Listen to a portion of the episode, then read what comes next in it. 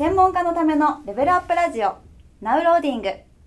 このポッドキャストでは世の中のビジネス流行りの商品がなぜヒットしたのかどうしたらより面白くなるのかをお伝えしていきます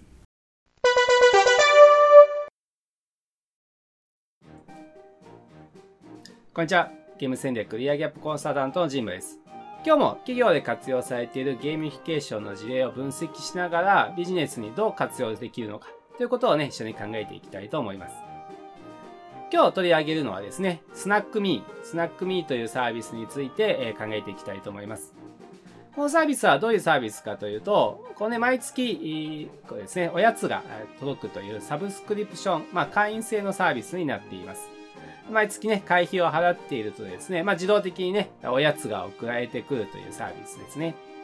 こういうね、会員型の、会費型のサブスクリプションのサービスってのは結構最近多いですよね。え毎月こうね、会費を払っていると自動的にね、何かが届くっていうのは、ますごくね、便利なサービスですよね。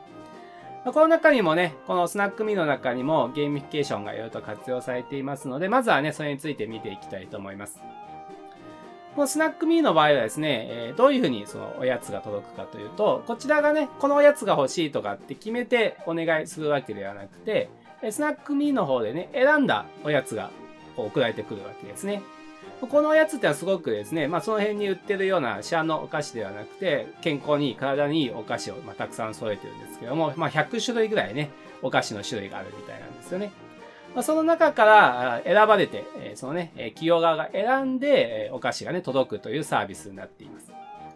もちろんね、自分で選べるというのも一つの方法としてはいいかもしれないですけども、これ例えばこうね、体にいいお菓子とかって自分の知らないお菓子がたくさんあるわけですよね。普通に売ってるポテトチップスとかね、ポッキーとかであれば、これがいいなって選べますけども、そこに、まあ、しかも100種類もね、自分の知らないお菓子があるわけですから、なかなか自分で探すのってね、ちょっと逆に難しかったりしますよね。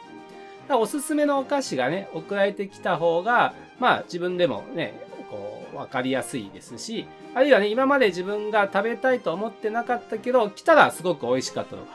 か、すごく気に入ったってことも起こるわけですよね。ね、自分で選ぼうとすると毎回ポテトチップしか買わないみたいなことが起きてしまいますけども、なんかね、選ばれて送られてくると、自分が今まで知らなかった、気づかなかったけども、美味しいとか、気に入ったお菓子が見つかるかもしれないですよね。そうすることで、あまたね、次の次も続けて頼もうと、次は来月はどんなお菓子来るんだろうと楽しみにしながら継続してもらえるようになるわけですね。これはゲーミフィケーションの技術で言うと、まあ、シークレットの技術、シークレットの技術になります。まあ、ゲームでもね、何かこうね、わからない謎の要素があるから先に進みたくなったりってことが起こるわけですよね。なので、まあ、ビジネスであっても、こういうね、シークレットの要素があることで、次に期待して、また継続して参加してくれるということが、まあ、起こるようになりますよ、ということですね。そして、もう一個はですね、もう一つはですね、ポイントはですね、このね、まあ、とはいえ、毎回ね、まあ、選ばれたお菓子が送られてくるわけですけども、完全に、まあ、ランダムで来るわけではなくて、おやつ診断というのをね、受けることができるようになっています。でこのおやつ診断の結果に応じて、その人に最適なお菓子が届くということが起こる、できるようになってるわけですね。つまり、まあ、自分にね、どういう、自分のタイプからするとどういうお菓子が合ってるのかなっていう診断をしてくれて、そしてその診断に合わせてカスタマイズして、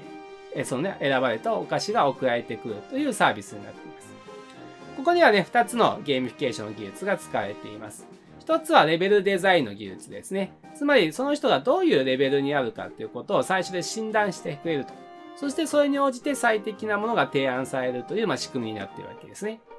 そしてもう一つはカスタマイズの技術。カスタマイズの技術ですね。つまりその人にとって最適な商品がカスタマイズされて提案される、送られるというサービスになっています。まあ、今ね、こう、多くのね、人が売り込みってね、すごく嫌だなと思ってると思うんですけども、まあ、どういう時にね、売り込みって思われてしまうかというと、その人は興味関心を持ってないのに、こう、商品提案したと売り込みだと思われちゃうわけですよね。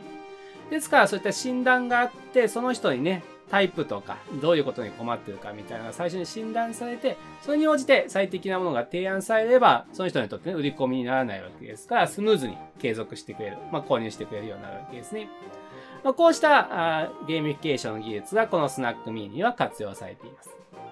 まあ、これはね、僕らのビジネスにもすごく使いやすいですよね。例えば、今のね、えー、レベルデザインの技術、プラスカスタマイズの技術。つまり何かね、お客さんをまず最初に診断してみましょうと。で、その方が、まあ、例えばまずはどういうタイプかっていう診断がありますよね。例えば動物に例えるとあなたは馬タイプとかね、あなたは牛タイプと。まあ、タイプがわかりますと。で、じゃあ馬タイプの人はね、まあ、僕みたいなビジネスで言えば集客で言うとブログやるといいですよとか。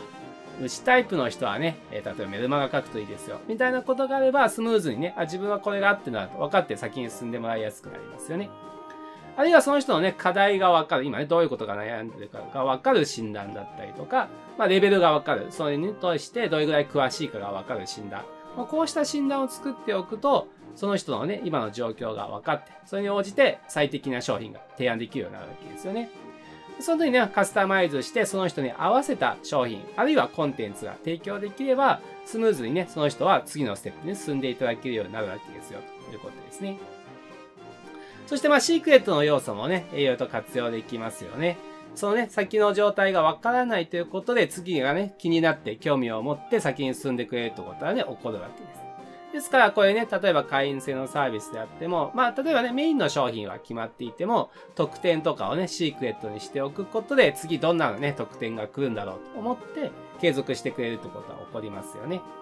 まあ、こんな風にですね、当然このスナックミーに活用しているゲーミフィケーション技術、まあ、僕らみたいなね、ビジネスにもいろいろとね、活用できることがあると思います。ぜひですね、今日の話をもとにですね、あなたのね、ビジネスにもどんな風に活用できるか考えてみてください。ということで今日はね、スナックミーに使われているゲーミフィケーションの技術について説明をさせていただきました。まずはね、シークレットの技術ということでね、何が来るかわからないということが使われてますよと。そして、レベルデザインとカスタマイズの技術を使って、お客さんをね、診断して最適なものを提案するという仕組みが使えてますよということについてお話をしました。ぜひですね、いろいろと活用してみていただけると嬉しいなと思います。また次回をお楽しみに